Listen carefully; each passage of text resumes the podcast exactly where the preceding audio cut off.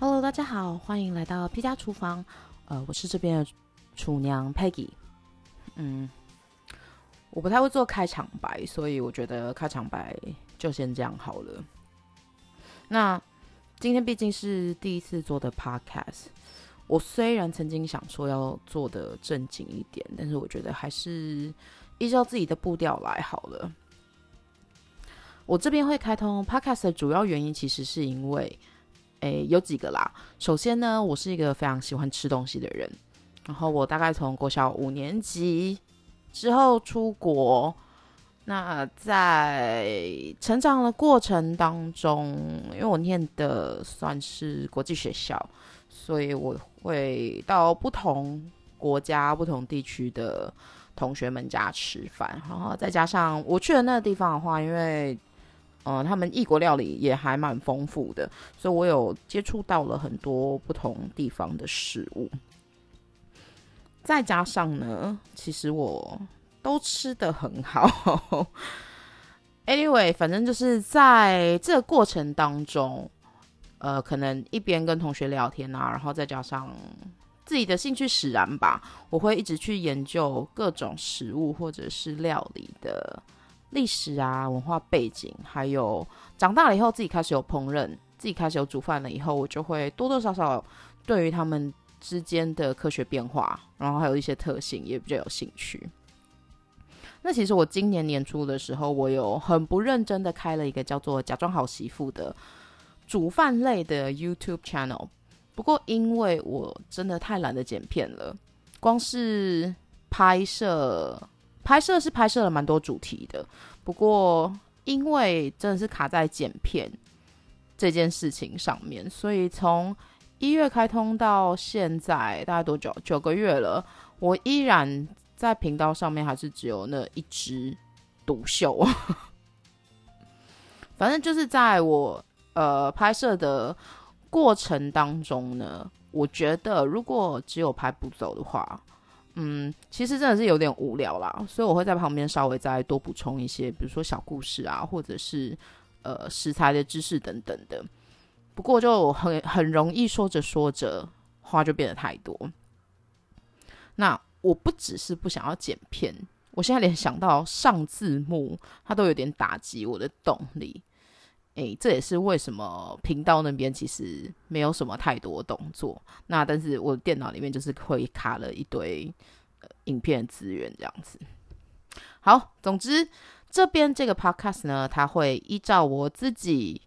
可能最近或者是想到的喜好，然后我会来提到各式的料理或者是食材等等的，有一些文化背景啊、历史小故事。那也有可能会说一些。比如说我自己碰过或者是听过的经历等等的，当然还有就是我如果有尝试过的那个的味道的话，我会稍微再分享一下我当下的可能口感上面的感觉，或者是我的心情是怎么样。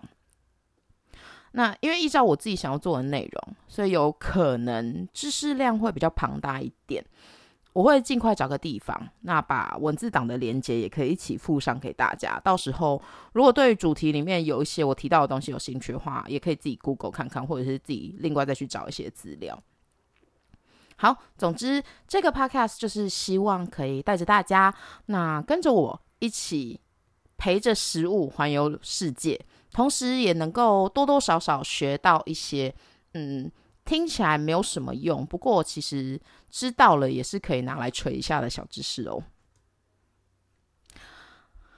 呃，今年在疫情开始之前呢，我大概平均每四到六个月左右的就会飞釜山一次。那通常大概是大概两天一夜或者是三天两夜的快闪行程。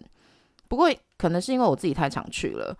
除了吃吃喝喝的既定行程之外的话，我对于釜山的观光就比较没有太多的感觉。因为真的要观光的话，大概前三次去的时候，该走的景点，我觉得我应该已经走的差不多了啦。不过，因为是身为厨房狂热者身份，所以逛超市或者是菜市场的热情，不管去到哪边，绝对是不会推荐的哦。那。为什么要去那么多次釜山呢？对我来讲，釜山最重要的行程其实就是针对明太子的捕获啦。对，今天第一集我就是要来讲明太子，终于进入，终于进入了主题哦。呃，说到明太子这三个字，我虽然我个人不太清楚为什么，不过我好像听到身边很多人都以为明太子是日本是才是发源地，是吗？其实明太子最早的起源应该是来自于韩国，那日本算是把明太子这三个就是这个名字带到全世界，然后也算是把这个食物有点发扬光大的地方。好，那今天的主题内容呢，我会大概分为几个部分来说，就是有明太子的起源，然后它的原料、文献记录、历史流传走向，还有制作方式跟吃法等等。首先呢，我们要先知道明太子的原料其实就是鳕鱼卵，不过呃这边不能是随随便便的鳕鱼，它一定要是黄线霞鳕，也就是俗称的阿拉斯加鳕鱼才可以。呃，大家如果是拿手机在听，或是电脑也可以啦。呃，你们可以开一下 Google Map，我稍微来大家走一下世界地图。阿拉斯加鳕鱼它主要的分布范围是在北太平洋的海域。从台湾的地理位置往上拉的话，在韩国朝鲜半岛跟日本本州的中间呢，那边是日本海。所以一部分的阿拉斯加鳕鱼会分布在朝鲜半岛东岸，以及日本本州的西侧中部的以北的日本海的那个沿岸那边有分布。然后当然就是日本海中间一些零星的散落地也是他们生活的地方。接着呢，我们从北海道往上看的话，在俄罗斯大陆以及俄罗斯最大岛屿。库页岛的中间有一个塔塔海峡，塔塔海峡再往上延伸到东北方的鄂霍次克海，然后还有连接着俄罗斯东部以及美国阿拉斯加州中间的白令海。接着呢，它就会在沿着北美洲的西部沿岸，也就是说从呃阿拉斯加州，然后你会经过加拿大。然后再往下就是美国，大概一路到呃加州的中部等等海域，它其实都是阿拉斯加鳕鱼的生活范围。那在这些海域当中呢，白令海的东部，也就是靠阿拉斯加那边，是最容易发现阿拉斯加鳕鱼的踪迹的地方哦。好，我们走完了地理位置，这边让我提一下一个有关生物界的小趣闻哦。在我们的科学分类当中呢，动物界下的分类有门纲目科属种这六大个层级。呃，那我们今天就先不提什么亚纲啊、亚目、亚科这些的。阿拉斯加鳕鱼它曾经有很长一段时间，它是被归类在血型科狭鳕属里头。一直到大概二零一四年左右，美国的食品药物管理局他们才有表示说，阿拉斯加鳕鱼它即将要从狭鳕狭鳕属改回它原始的分类，也就是呃血型科的血属。所以现在的血型科血属下面有四种鳕鱼，就是阿拉斯加鳕鱼、大西洋鳕鱼、太平洋鳕鱼，还有格陵兰鳕鱼。我记得台湾大概前几年，可能二零一六还是一七左右吧，那个食药署曾经对于标示不实的鳕鱼有进行了劝导开发，规定说一定要归类在血型科下面的，才可以算是真正的鳕鱼。那阿拉斯加鳕鱼的学名虽然依然是叫黄线霞鳕，不过它也已经是被回归到血属里面，所以不管怎么样，它一定是真正的鳕鱼，没有问题。大家看到的话，还是可以放心购买哦。好，那讲到正题好了。明太子的韩文叫做 “myongnan”，myong 它指的就是 m y o n t e 明太鱼，也就是我们口中的阿拉斯加鳕鱼。nan 的话，当我们在讲食物的时候，它指的就是蛋，比如说鸡蛋的韩文叫做 kanan，或者是有时候听起来可能会像 k 蛋，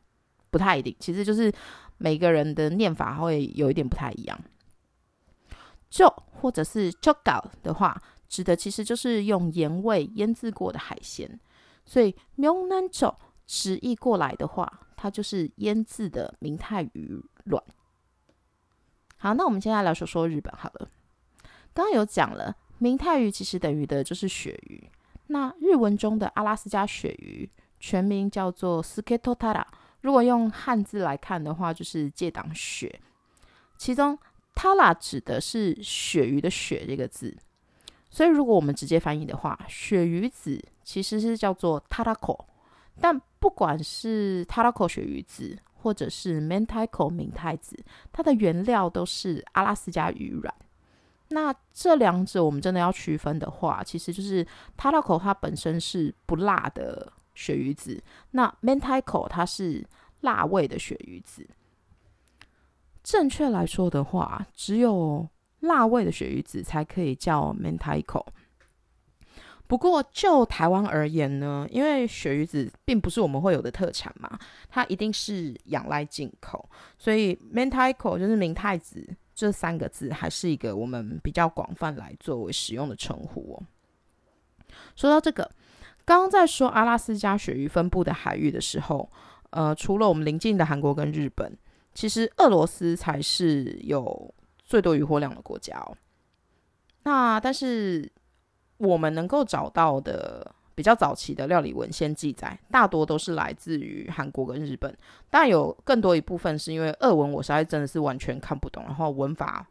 文法上面我也很难去查资料，所以我这边会暂时先把俄罗斯放到一旁。不过，当我们聊到明太子的吃法的时候，我还是会稍微说一些有关俄罗斯式的明太子料理方式哦。好。韩国最早有记录使用明太子的文献，可以追溯回朝鲜王朝的《陈政院日记》。呃，这是一部朝鲜王朝最大的机密记录，它有一点点类似我们的《史记》还有《汉书》这两部。在一六五二年，也就是朝鲜孝宗三年的十月八号这一天的日记里头呢，他史无前例的第一次提到了明太鱼卵这个东西。也就是当时东海岸的渔民，他们习惯捕到明太鱼之后呢，把腹中的卵取出之后腌制成咸辣口味来做保存食用。当然，陈正渊日记的后续，他还是陆陆续续有记录了一些趣闻，比如说他们曾经也有记录过一句说，内务府应该对于呈上明太子而不是一般鳕鱼子这件事情更加的谨慎。那我这边再做一个小补充哦。虽然说一六五二年的记录就已经有出现明太鱼卵了，但是要一直到朝鲜王朝末期，也就是大概一八七零或一八八零左右，有一位名叫李玉元的朝鲜大臣，他这时候才在自己著作里的《临夏笔记》里头有提到了“明太”这两个字的由来。呃，它的由来就是最初的一条鳕鱼是在明川郡。由一位泰姓渔夫钓上来，所以自此之后呢，他们就称这个品种的鳕鱼为明泰鱼哦。那说到李玉元，他其实曾经两次出使中国，而且他跟清朝的李鸿章一直都有保持书信记录，算是一个难得。我觉得中文记录里面还蛮多资料抄写大臣。大家如果对于这个有兴趣的话，等我把文字档上架之后，还是可以去。Google 看看他的资料哦。好，那我们就继续喽。到了日本，日本最早的记载是由远藤元贤 （Endo Genkan） 所著作的《茶汤县历指南》。那远藤元贤他是一位江户中期的精通茶道的人，还有他同时也是一个医者。他写过了几本有关茶道的书。比如说《茶汤指南抄》，或者是《当流茶之汤流传记》等等。呃，不过刚刚讲的《茶汤县历指南》呢，它是一本有关怀石料理的书啦。里面有提到了一句：“鳕鱼子为北国之特色菜。”那，嗯，《茶汤县历指南》这部的著作，它的出版日期大约是一六九六年左右。跟陈真院日记记录的1652年比起来的话，日本大概出现记录的时期晚了韩国四十年左右。不过也由此可知，早在江户时期，日本就应该已经有人吃过鳕鱼子这个东西喽。啊，接下来我们就来聊聊明太子，它到底是怎么从韩国流传到日本的。好了，首先要提到的就是，在一八九三年，日本出版了一本专门用来记录韩国渔业以及海洋状态的书籍，这本叫做《朝鲜通语事情》。那里面有提到了明太子这个产品，刚好非常适合日本人的口味。到了一九零七年，有一位叫做通口伊都宇的日本人，他在韩国釜山开始贩售明太子。那那时候刚好因为是日俄战争结束，然后日本取得胜利，他同时也得到了韩国的外交权，所以就让日本九州的下关市以及釜山之间的航道，它可以开始正式的启动旧航。而当通口商店开业之后呢？他很成功的把明太子卖回了日本本岛，甚至他也让明太子流传到韩国的其他地区。不过，就是到了一九四一年，也就是二战当中的太平洋战争，嗯，就是日本偷袭珍珠港的那场战役，因为战争的影响，所以它其实有大大的影响到了明太鱼的捕获量，也就进而减少了明太子的生产。通口商店，它一直营业到昭和二十年，也就是二战结束的那一年，一九四五年的十一月八号，通口一家人他们从釜山撤离回到日本，所以从那时候也几乎就断了明太子的输出哦。那至于日本的明太子，它又怎么样？还有和哪个时候开始变成福冈的特产呢？说到这个，就不得不说说川原俊夫这个传奇名字喽。川原俊夫他是一位呃生于朝鲜日治时期，这段时期韩国他称为日帝强战期。他是在这段时间在釜山出生的日裔韩国人。日本战败又撤退了之后，川原夫妇他们才第一次踏上了祖国日本的土地。而且大约在三年后，他们移居到了博多市的中州市场，开了一间叫做福库亚，就是福屋的杂货批发商店。在同一个时间呢，两夫妻也依照当时他们以前在釜山吃过的明太子为开发新商品的基准，花了大约大概十年左右的时间，也就是一九五七年才正式的把这个适合日本人口味博多市的。亲子明太子商品化，那川原俊夫其实算是一个还蛮大方的人，他也不吝啬于分享，就是明太子的制作方式。所以从此之后呢，博多的明太子产业就开始变得很蓬勃发展。然后甚至到了一九七五年，当博多的新干线开通之后呢，全国运输变得更加方便，所以也就让明太子从博多，然后福冈推广到了日本其他的各地，渐渐的就变成日本的国民美食，进而推销到国际之间。上述这些资料呢，在二零零八年日本出版的一本叫做《明太子开发史》的书籍里面都有记录到。那川原夫妇的故事，在二零一三年的时候，他也有被西日本电视台翻拍，作为庆祝开台五十五周年的电视剧。电视剧的名称其实我觉得还蛮可爱，它叫《明太子夫妇》。日文的话，它是叫《Mentai 霹雳雳》。我我不太理解，我不太明白“霹雳里”是代表的是什么。可是我觉得这个名字很可爱。总之，这个电视剧它一共有两部，它的第一集算是单，它的上部算是单集，然后第二部就是一般，好像是十六集还是十四集的正常日剧的长度吧。大家如果有兴趣的话，也可以找来看看哦。那说完历史小故事，我终于要来开始讲我最期待的重点了。对，就是制作方式还有吃法。韩国呢，他们在日历使用上面跟我们其实是一样的，除了西元之外呢，也有使用我们的农历。所以就传统上来说，制作明太子它最好的时节就是在冬至之前。首先呢，我们要先把完整的鱼卵从阿拉斯加鳕鱼的腹部里面取出之后。它大概要用大两帕以上的盐水稍微洗过，接着把鱼卵放到竹筛或者是台压上面，用盐巴腌制。大概腌制了两到三天之后，再用辣椒粉或者蒜泥腌制至少一天以上。这样子的话，你就会得到最原始滋味的明太子哦。那因为现在的人其实不像从前工业或者是农耕时代需要做大量的劳动，所以现在我们的饮食也比较讲求健康跟清淡。一般来说，腌制鱼卵的盐分浓度大概会落在五到十五帕不等，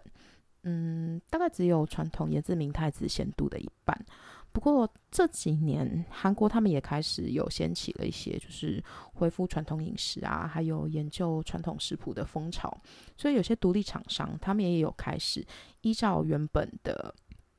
最传统原始的食谱，然后来制作明太子的产品。我自己是没有买过。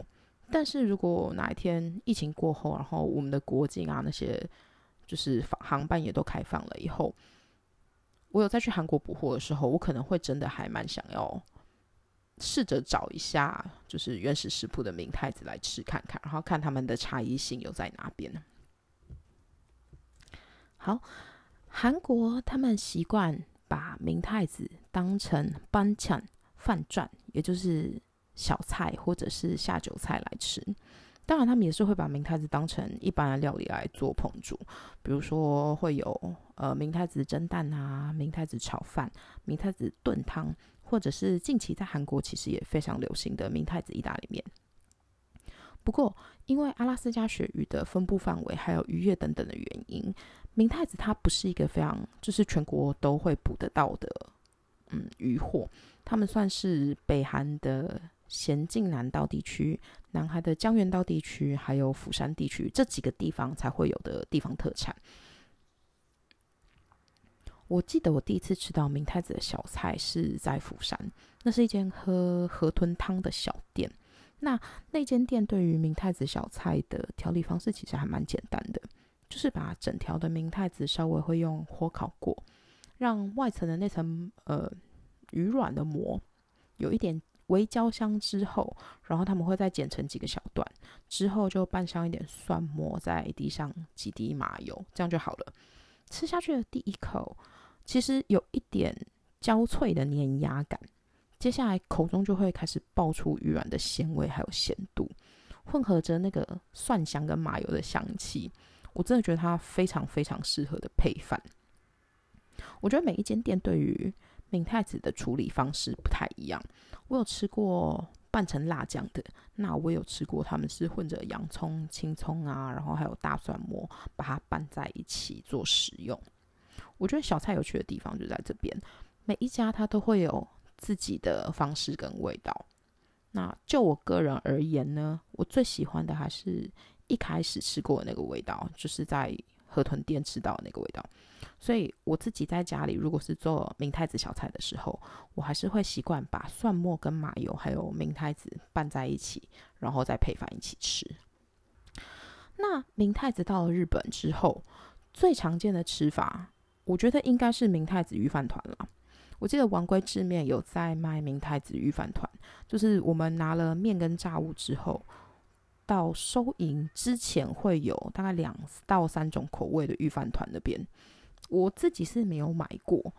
不过大家如果好奇那个味道的话，也可以买来吃看看哦。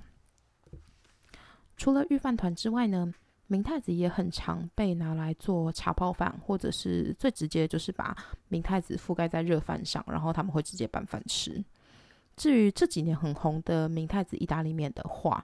大多数的做法是先把明太子去膜，然后把里面的鱼子刮下来，用奶油或者是美乃滋。拌匀之后，它这个混合物的话，就会当成是拌意大利面的酱。那在盛盘之前，呃，不是，就是在送出之前的话，他们上面同行另外会再撒一些海苔作为调味跟点缀。当然，有一些居酒屋，他们也会把明太子当成下酒菜。我曾经在九州某一间居酒屋吃过整条他们用烤的明太子。做法就是，他们先把整条明太子浸泡在清酒当中，等到明太子吸收一定程度的清酒甜味之后，他再整条拿去做炙烧，之后切成一小块一小块以后，附上柠檬做体，嗯，反正就是他们会附上柠檬一起盛上来做，应该是做体味吧。那我刚刚应该有说我会稍微讲一下俄罗斯的明太子吃法，对不对？OK，跟东方国家的饮食不太一样。俄罗斯基本上他们是一个以面包还有马铃薯当成主食的国家。那虽然说俄罗斯是明太子的盛产国，可是其实他们同时间也盛产了更多其他有没有的鱼子酱。所以明太子在俄罗斯，它主要是会当成便宜的鱼子抹酱在贩售啦。在各大超市其实都可以看到把明太子跟油混合一起的罐头。多数时间，他们只需要把罐头开起来之后，抹在面包上就可以直接食用了。呃，不过它其实也有把明太子抹酱跟水煮蛋一起做成恶魔蛋的做法，就是水煮蛋煮好了之后，先把蛋黄挖出来，那再把蛋黄跟明太子抹酱混合在一起。如果觉得不够湿润的话，通常会另外可能再。加一些，比如说 cream，就是鲜奶油啊，或者是牛奶之类的，然后混合好了以后，再把它挤回我们挖出蛋黄的那个洞里面之后，他们就可以做盛盘使用。如果对于刚刚这段觉得听起来很模糊的话，大家可以 Google 一下恶魔蛋，或者是 deviled egg，看到照片之后，应该就可以知道我刚刚要阐述的大概是怎么样的一个食物。总之呢，俄罗斯在食用明太子方面就真的非常的西式，磨面包啊，挤恶魔蛋当成前菜，做成卷饼，或者是倒马铃薯泥等等，反正就是一个各式抹酱的概念就对了。那嗯，不知道大家对于俄文的明太子念法会不会有兴趣？但反正我都查资料，我就一起讲一下。